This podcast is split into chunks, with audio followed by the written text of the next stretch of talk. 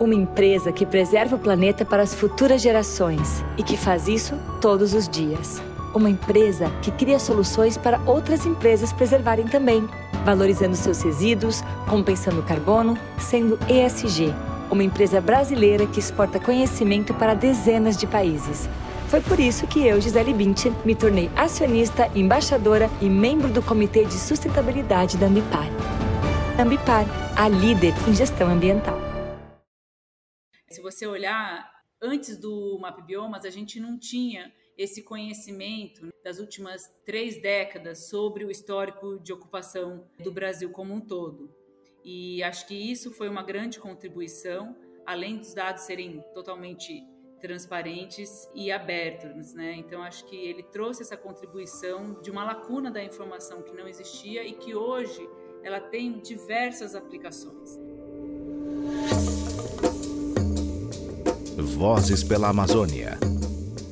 As histórias de quem inova e protege a grande floresta.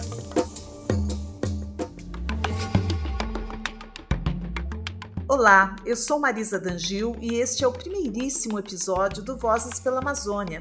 Este é um espaço para a gente ouvir as histórias de inovação que nascem da grande floresta e ajudam a protegê-la. Sim, a gente sabe. As notícias sobre a Amazônia em geral mostram a destruição, o desmatamento, o fogo, a devastação. E tudo isso tem que ser mostrado mesmo. Mas, por aqui, vamos propor um novo olhar para uma região que abriga mais de 28 milhões de brasileiros e ocupa quase metade do país. Uma floresta que também é lar para a inovação e de onde saem novas soluções para os problemas do nosso tempo. Neste episódio, você acompanha uma conversa com Júlia Chimbo, coordenadora científica do MAP Biomas e colaboradora do Instituto de Pesquisa Ambiental da Amazônia. Oi, Júlia, tudo bem? Um prazer ter você aqui com a gente para falar um pouquinho sobre Amazônia, sobre dados, sobre desmatamento, sobre muitas coisas que são incrivelmente importantes para a gente falar de preservação de meio ambiente, preservação da Amazônia. Então, o, o, a primeira coisa que eu ia te perguntar é, é justamente, é muito uh, relevante nesse momento a gente ter informações confiáveis né, sobre todos os assuntos, mas sobre a Amazônia também existem dados conflitantes, às vezes é difícil saber exatamente é, é, qual dado é mais confiável. Então, de que maneira é, o MAP Biomas é, fornece informações confiáveis? Como é que funciona? Me conta. Obrigada, um prazer enorme estar aqui. Bom, além de informações confiáveis, nós precisamos de informações científicas, transparentes e de livre acesso. Né? O MAP Biomas ele fornece essas informações de uma forma gratuita e aberta, né? a partir dessa rede de colaborativa de ONGs, universidades e empresas de tecnologia, onde a gente utiliza processamento de imagens de satélite, como o Landsat, com 30 metros de resolução, para gerar os mapas de cobertura e uso da Terra, e esses mapas passam por um processo de validação, uma análise de acurácia. No MapBiomas Alerta, que é um sistema de validação de alertas de desmatamento cobrindo todos os biomas brasileiros, a gente utiliza imagens de satélite de 3 metros de resolução para validar esses alertas, não tendo dúvida que aquele desmatamento aconteceu, né, utilizando alertas já produzidos, por exemplo, pelo é, DTE, fornecidos pelo INPE. Então, vocês são uma rede, né? E tem empresas de tecnologia também. Que tipo de empresas que fazem parte e de que maneira vocês colaboram? Só me explica um pouquinho mais. Por exemplo, vocês precisam de uma de uma uh, sistema de satélites, né? Como é que funciona isso? Uh, de quem são esses satélites? Ou como vocês têm acesso a esses satélites? Me conta um pouquinho mais. No MapBiomas, então, a gente tem empresas de tecnologia, como startups, que trabalham na classificação é, das imagens de satélite, né, produzindo os mapas e também os dados do desmatamento, mas também tem as empresas que fazem a plataforma, né, que desenvolvem toda essa parte tecnológica de disponibilizar as informações e os dados do MapBiomas. No MapBiomas, nós usamos imagens de satélite gratuitas, que são disponibilizadas pelo Google Earth Engine, que é uma plataforma que a gente utiliza para classificação e acesso dessas imagens de satélite, né, como o Landsat e o Sentinel, que têm acesso gratuito, e a gente também utiliza para validação dos alertas as imagens é, da Plant. Essas imagens, nesse caso, a gente compra, mas disponibiliza de forma visual para todo o público. Entendi. É, essa questão de disponibilizar é importante. Eu acho que assim as pessoas podem ter a sensação de, ah, então eu sou uma empresa, eu vou entrar em contato com o MapBiomas, eu quero que vocês prestem um serviço para mim, quanto custa e tal. Então, e aí você vai falar, bom, não é bem assim. Me explica então, por que, que não é bem assim? Quer dizer, vocês prestam serviços para empresas? Como é que funciona? Então, no MapBiomas a gente não, o MapBiomas ele não é um prestador de serviços, né? A gente fornece as informações, os dados e mapas de uma forma gratuita, aberta e transparente. Todo mundo tem acesso aos dados do MapBiomas em diferentes formatos para diferentes necessidades. Agora, se uma empresa ou uma instituição tem alguma dificuldade em acesso aos dados, ou ela precisa de da, dos dados em um diferente formato, a gente acaba fazendo uma adaptação desse dado ou é, facilitando o acesso ao dado, mas também de uma forma gratuita. Porque o MapBiomas ele é uma rede de instituições que são apoiadas por diversos financiadores, instituições financiadoras, e que apoiam e que permitam o trabalho da rede e que tragam os dados de uma forma gratuita e aberta, né? Muito legal. E vocês têm é, associações com, com instituições, é, é, entidades ou empresas locais dentro da Amazônia? Porque me parece que é uma questão importante, né? Às vezes a pessoa vem de fora achando, ó, oh, eu vou trazer aqui o meu conhecimento para vocês da Amazônia e agora vocês vão usar. Mas talvez seja mais importante você fazer algum tipo de parceria ou colaboração com quem já está ali, já tem também a, o, o, dado ou conhecimento da floresta também. A rede Map Biomas, ela tem como DNA que o mapeamento, a classificação, ela seja feita por instituições locais. Então, são instituições locais dos países que fazem o seu mapeamento, porque são eles que conhecem a realidade local também, né? Além do conhecimento da tecnologia que também precisa. Então, por exemplo, na Amazônia, quem faz o mapeamento da vegetação nativa é o Amazon, mas nós temos outras instituições que fazem o mapeamento de temas transversais, como agricultura, pastagem ou a zona costeira, que são outras instituições que fazem esse mapeamento e a gente integra os mapas. Então, o trabalho da rede ele é bem colaborativo, envolvendo instituições locais que conhecem o bioma ou aquele tema transversal. Para cada bioma, a gente tem uma instituição que faz o mapeamento da vegetação nativa e também para temas transversais como agricultura e passagem, que são instituições que conhecem esse tema com profundidade para fazer o mapeamento no Brasil inteiro. E depois a gente junta todos esses mapas produzidos por essas diferentes instituições, formando um único mapa de uso e ocupação do Brasil. No caso dos alertas, a gente também tem a validação dos alertas que é feita pelas instituições locais nos biomas. Então, isso com certeza tem uma contribuição do conhecimento local, né, e também da qualidade da informação. Agora tem um, um ponto que não basta a gente produzir e disponibilizar os dados e mapas, né?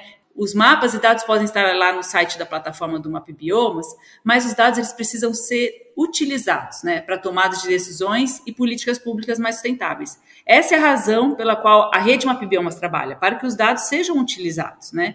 Então a gente tem colaborado com diversas empresas, por exemplo, do setor do agronegócio, mas também com organizações indígenas para o uso desses dados aplicados às demandas locais. Então, tem tanto a empresa do agronegócio que usa os dados do MapBiomas para ver que a sua propriedade não tem, para checar que a sua propriedade não tem um desmatamento ilegal, mas também organizações indígenas e de comunidades tradicionais usam MapBiomas para identificar áreas de desmatamento dentro dos seus territórios. Muito legal. Agora, empresas privadas também, ou mesmo de fora, né? Empresas de fora, porque hoje em dia é, é, é, enfim, tem, existem tanto as cadeias produtivas, né, empresas que têm cadeias produtivas que envolvem a Amazônia, e tanto a questão de crédito de carbono também. Não sei nesse, nesse ponto se vocês entram, mas as pessoas vivem comprando crédito de carbono, achando que estão compensando, mas será que estão mesmo? Será que as áreas que eles dizem que vão ser, é, é, é, digamos, regeneradas vão realmente ser? Enfim, o trabalho de vocês ajuda nesse ponto também?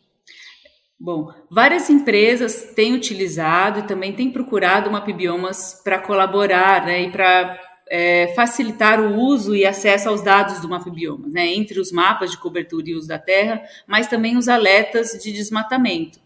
para garantir que o negócio não tem relação com o desmatamento ilegal.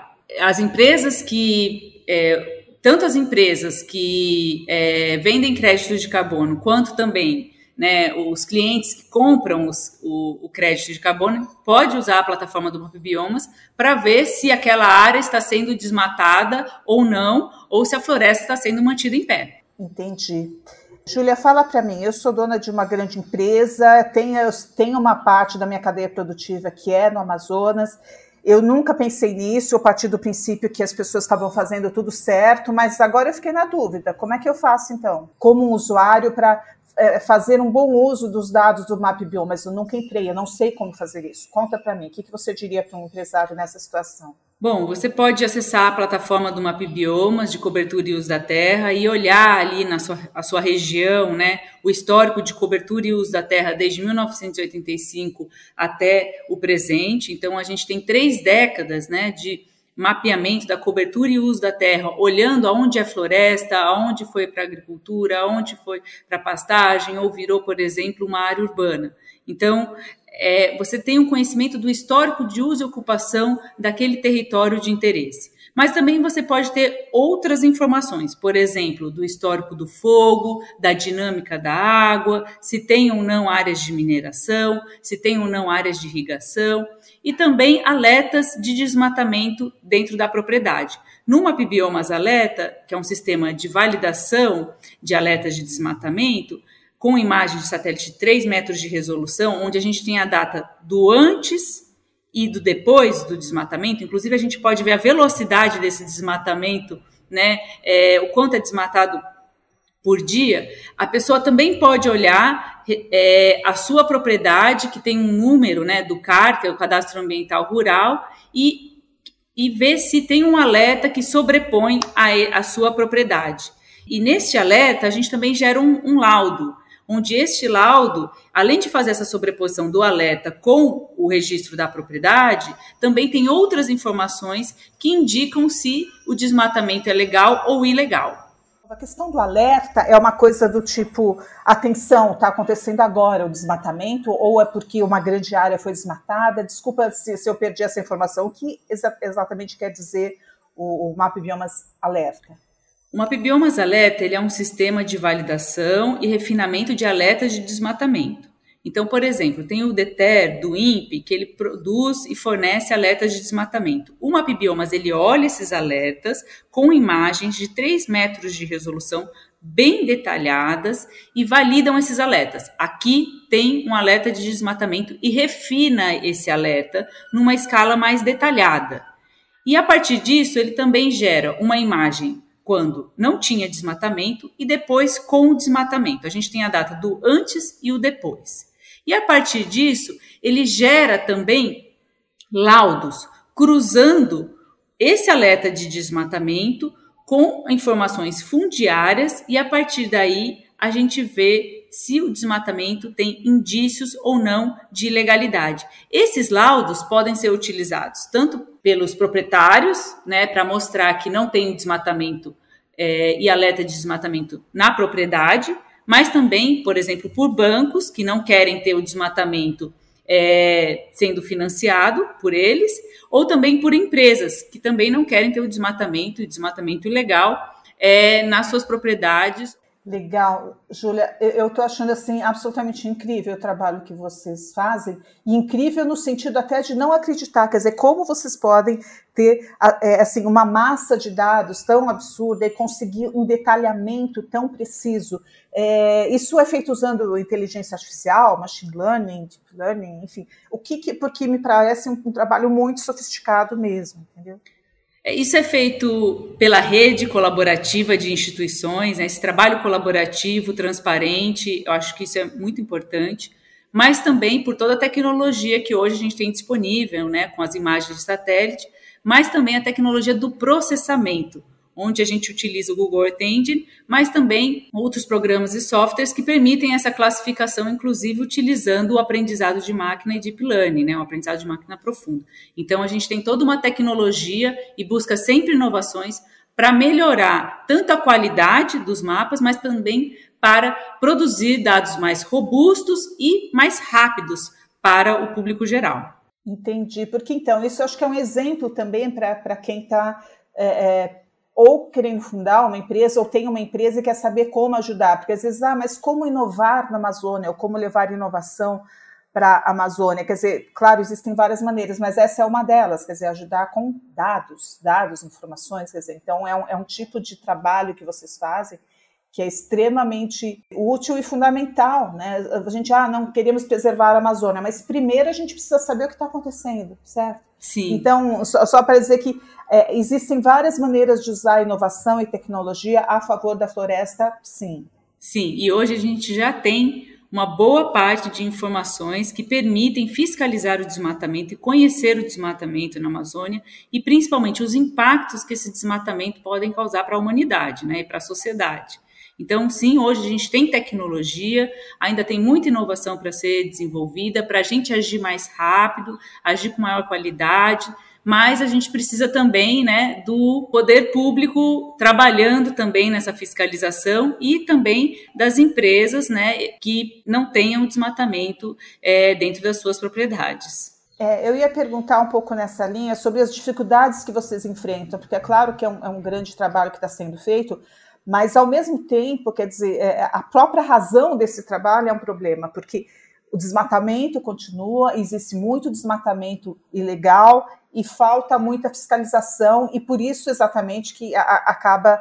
É, é, como é que eu posso dizer? O trabalho de vocês seria importante de qualquer maneira, mas o fato desses, de, de, dessas questões estarem muito vivas agora torna ele mais importante ainda, mas talvez mais difícil. Vocês enfrentam dificuldades, ou as organizações enfrentam dificuldades, com talvez disputas ou brigas ou, ou, ou ameaças, até não sei, de pessoas que estão fazendo desmatamento ilegal, enfim. Que tipo de dificuldade vocês enfrentam no, no trabalho do Mapa Biomas? É, eu diria assim que, é, não dificuldade, mas o que a gente tem hoje trabalhado no Map Biomas é como é, contribuir para que as pessoas e instituições usem os dados, né? Então, é, que usam em política, que usem os dados em políticas públicas, em tomada de decisão, em planejamento e execução de ações, quer seja por instituições governamentais, organizações privadas, organizações no terceiro setor, no Brasil e exterior. Eu acho que o desafio hoje do Mapbiomas, ele é que a gente tenha um amplo grupo de usuários, diversos usuários para diferentes aplicações usando os dados do Mapbiomas, como, por exemplo, os órgãos de meio ambiente, Ministério Público no planejamento e execução de ações de monitoramento, fiscalização e atuação no combate ao desmatamento legal, ou o TCU, que tem usado os dados do Mapbiomas para avaliar a efetividade de políticas ambientais e uso de recursos públicos, a ANA, que usa os dados do MapBiomas para planejamento de bacias hidrográficas, não somente órgãos é, governamentais, mas também empresas e instituições financeiras na área de civicultura e agronegócio. Né? Bancos também é, utilizem os dados é, do MapBiomas para a gente saber que não está sendo financiado né, em seus negócios o desmatamento ilegal. Então, é importante ter uma diversidade de usuários usando esses dados para é, uma maior sustentabilidade né, e também é, conservação dos recursos naturais né, e uma justiça social também. Entendi. Quer dizer, na sua opinião, esses dados eles são subutilizados ainda? Quer dizer, muito mais gente poderia estar utilizando do que nesse momento tem uma infinidade de instituições que usam os dados do MapBiomas, inclusive instituições acadêmicas, universidades que utilizam em suas pesquisas, é, vários órgãos é, governamentais ambientais usando os dados do MapBiomas, empresas, mas a gente ainda precisa ampliar o uso desses dados. E eu acho que ampliando o uso desses dados para diferentes setores, a gente consegue também é, contribuir né, para a redução do desmatamento na Amazônia. É, se você olhar, antes do MapBiomas, a gente não tinha esse conhecimento né, das últimas é, três décadas sobre o histórico de ocupação é, do Brasil como um todo. E acho que isso foi uma grande contribuição, além dos dados serem totalmente transparentes e, e abertos. Né? Então, acho que ele trouxe essa contribuição de uma, de uma lacuna da informação que não existia e que hoje ela tem diversas aplicações, né? que a gente, inclusive, não imaginava tem aplicação para conservação, é, para controle e combate ao desmatamento, mas também, por exemplo, a modelagem de, é, de doenças, né? Por exemplo, a Fiocruz usa os dados do MapBiomas para modelagem é, de risco de febre amarela. Né? Então, a gente tem dados e recebido muitos, muitas aplicações. Eu recebo semanalmente é, aplicações de dados do MapBiomas para a área da, da saúde, para a área de planejamento urbano, para a área de combate ao desmatamento, para a área de agricultura, que assim são inúmeras é, as aplicações que esses dados eles permitem gerar, né, e contribuir. Eu acho que isso que é o gratificante do trabalho da Rede Map Biomas. Muito legal, muito bom. Muito obrigada, Júlia. Muito bacana a, a conversa e, e, parabéns pelo trabalho. Eu realmente espero que vocês consigam é, fazer com que mais gente ainda procure os dados do Map Biomas e que a gente consiga, com isso, né, realmente fazer um trabalho para diminuir o desmatamento e, e, e, reforçar o uso sustentável, né, o, a economia sustentável dentro da Amazônia. Este podcast é um oferecimento de Época Negócios. Inspiração para inovar. Ouça, acompanhe, compartilhe e nos siga nas redes sociais.